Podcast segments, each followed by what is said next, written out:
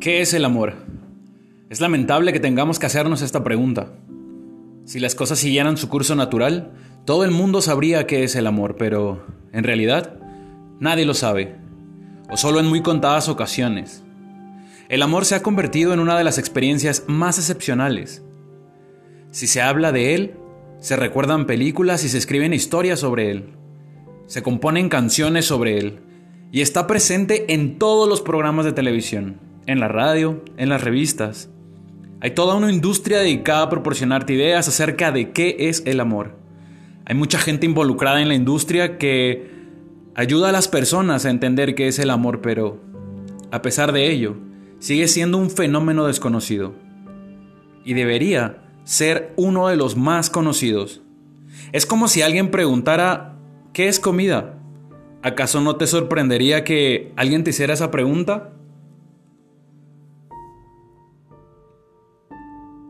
Solo tendría sentido en el caso de que una persona se le hubiera privado de alimento desde que nació y nunca hubiera probado la comida.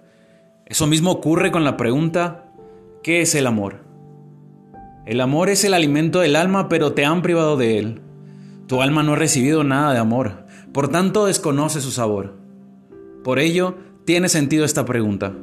Aunque es lamentable que así sea, el cuerpo ha recibido alimento, por eso sigue viviendo. Pero el alma no ha recibido alimento, así que está muerta, o todavía no ha nacido, o está siempre en su lecho de muerte. Nacemos completamente equipados con la capacidad de amar y ser amados. Todo niño nace lleno de amor y sabe perfectamente qué es. No hace falta explicarle lo que es. Sin embargo, el problema surge porque la madre y el padre desconocen qué es el amor. Ningún niño tiene los padres que se merece. Ningún niño tiene nunca los padres que se merece. Sencillamente, esos padres no existen en la tierra. Y cuando llegue el momento en el que el niño se convierta en padre, también habrá perdido la capacidad de amar. En una ocasión, me contaron que había un pequeño valle, donde los niños se quedaban ciegos a los tres meses de haber nacido. Era una comunidad pequeña, primitiva, en la que había una mosca que provocaba una infección en los ojos que terminaba en ceguera. Así que toda la comunidad se había quedado ciega. Todos los niños nacían con ojos completamente sanos, pero a los tres meses la mayoría de ellos se quedaban ciegos a causa de esas moscas. Así que más tarde, en algún momento de su vida esos niños se preguntarían, ¿qué son los ojos? ¿Qué quieres decir cuando dices la palabra ojo? ¿Qué es la visión? ¿Qué significa ver? ¿Qué quieres decir? En ese caso, estas preguntas tendrían sentido. Esos niños nacieron con el sentido de la visión, pero al crecer, lo perdieron. Esto es lo que le ha ocurrido al amor. Todos los niños nacen con tanto amor como se puede atesorar, con más amor del que nadie puede atesorar. Rebosan de amor. El niño nace como amor. El niño está hecho de material llamado amor. Sin embargo, los padres no le pueden dar amor. Tienen sus propias carencias. Sus padres nunca lo amaron. Los padres solo pueden fingir. Pueden hablar del amor, quizá digan te queremos mucho, pero en sus acciones realmente no hay amor. La manera de comportarse, la manera de tratar al niño es insultante. No sienten respeto alguno. Ningún padre respeta a su hijo. ¿Quién se plantea siquiera respetar al hijo? No se considera en absoluto que el niño sea una persona. Al niño se le considera un problema. Si está quieto, es bueno.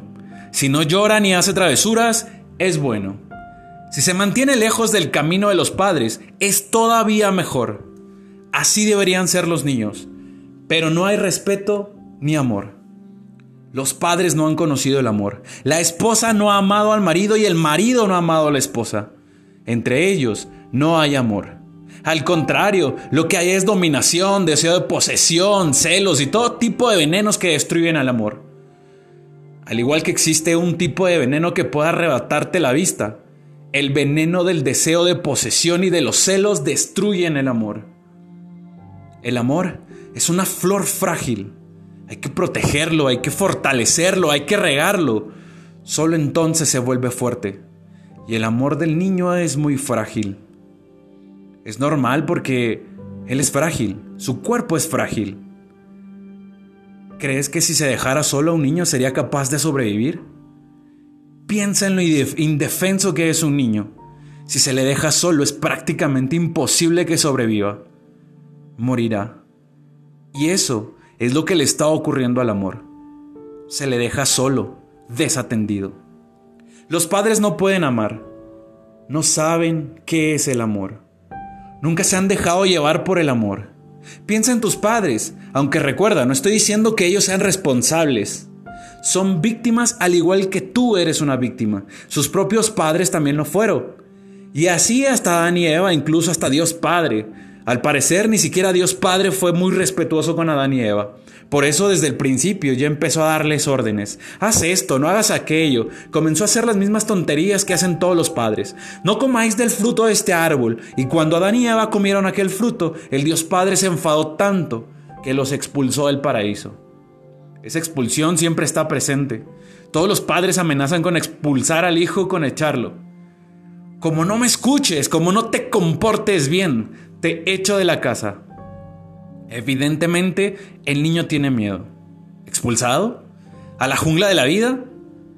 De modo, de modo que empieza a transigir. Poco a poco el niño se vuelve retorcido y empieza a manipular. No tiene ganas de sonreír, pero si la madre está cerca y él quiere leche, sonríe. Es política, el comienzo, el ABC de la política. Es lo más profundo. En lo más profundo el niño comienza a odiar a los padres porque no le respetan en lo más profundo, comienza a sentirse frustrado.